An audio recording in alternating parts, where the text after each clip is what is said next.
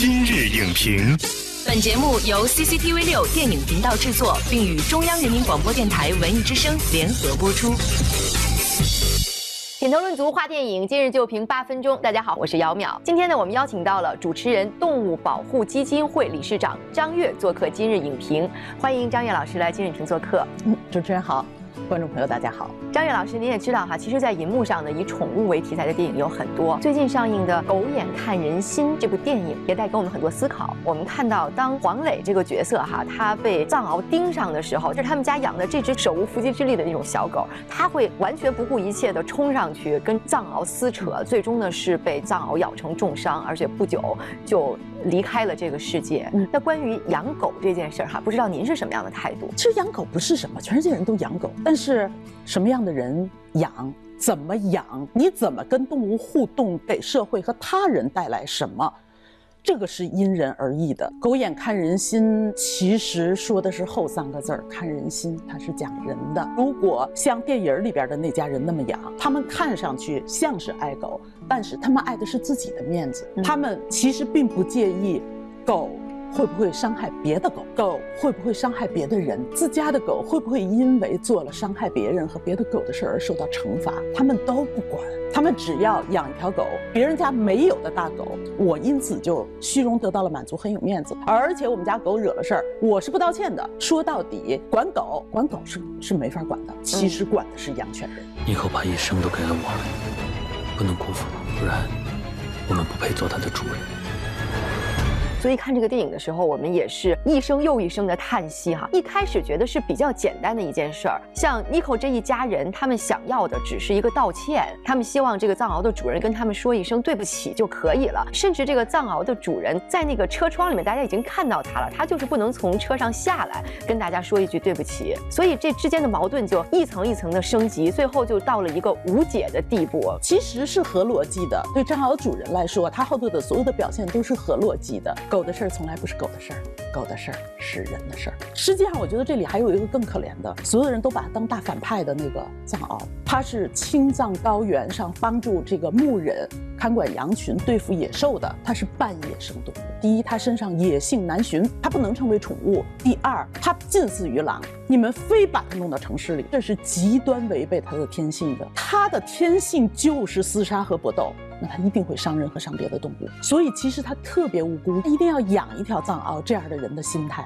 他一定要用一个不能养的动物来标榜我的价值，我有你们没有的金钱和权势。这样的人其实内在特别虚弱，他根本就不能自我确认自己的存在感，所以这样的人看上去特别的自大，内在又特别的自卑。嗯，所有这种人是无法对别人说对不起的。那个大家伙闯进了院子，不就是狗咬狗这点事儿吗？真给你一刀怎么办？对他不会道歉，对，还打压你。那最后这一家人能够要回来属于自己的一点赔偿，是他们把来为难他们的这个藏獒主人家的小混混哈，给集体围殴了一顿，结果换回了自己应得的那个，本来还应该是三万，最后反正好歹要回来了两万。就这个事情一定要。闹到这种地步才能够取得一点进展，这会让我们想起现在另外一个社会热点事件，就是在西安的 4S 店里发生的这出闹剧。咱俩联想的是一样的。我一看这个电影的故事，马上就想起了 4S 店女研究生坐在车盖上大喊：“这位女知识分子自己说，就是我今天做的所有的事儿，我觉得羞愧，愧对我几十年受的教育。”你看黄磊他们家也是城市中产阶级知识分子。看着体体面面的，但是常常我们会觉得我们的生活怎么这么脆弱？对，就经不起一个小石头子儿扔在这儿，啪的一下，你的生活 碎了。在电影里边，他和他的家人都在反复犹豫这件事儿，就是怎么解决。对方不讲理，那我们怎么办？那我们也不讲理，耍无赖，对吗？即使我要做一件正义的事儿，用不正义的手段去做正义的事儿，那个正义的事儿还有价值，不是依然沦为不义吗？我听过一群家长讨论说。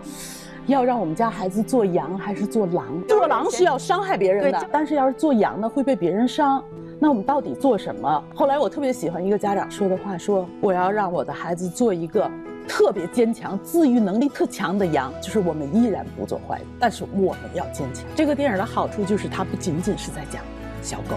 嗯，其实它是讲人生的难以抉择，嗯，社会问题的复杂，最终编导也只能把他的思考摆在这儿，他能告诉你该怎么解决是对的吗？其实他也没有办法。所以事实上是，当编导把所有的众生相，嗯，和各种问题摆在我们面前的时候，他是要让你去思考我们的生活怎么了，我们是不是亟待要。改进，我就不明白了，说声对不起那么难吗？这个世界哪有什么对错呀，只有强弱嘛。我这一次。绝不认输。所以电影在跟我们探讨怎么样好好养狗，但其实是在跟我们探讨你怎么样好好做人。那您觉得像这样的电影，它抛出了这样一个社会问题呢，在社会上带来什么样的影响和意义呢？一个电影解决不了什么问题，但是当艺术作品带来人性的不断的觉醒，能够带来对一些观众带来思考，那么其实这个就是一个启蒙的过程。我们必须要用规范商业繁殖和买卖来解决这个社会问题。城市里面养藏獒这种事就不能。发生，因为城市里根本就不能养藏獒。如果不发生这件事情，黄磊家妮可不用受罪，那个藏獒也不需要惨死。所以，其实，在我们面对动物的话题的时候，一个有生命感受的人，他对动物是什么态度？他对人对这个世界也是什么态度？嗯，而我们所有的人，谁不希望生活在一个有温情的世界里？所以在电影当中有一件很讽刺的情节哈，就是电影当中有几个小朋友，他们喜欢穿扮成超级英雄的样子，举着这个剑打来打去哈。那大人就会觉得，在现实中不可能说有一个超级英雄从天而降，他的剑一挥，那所有的事情就解决了，就翻篇了。所以在提醒我们，不如让我们自己能够做到像英雄这样来自律哈，来自己规范自己，不用急着耍剑。打败天下的邪魔，你需要打败的是你心里的邪魔。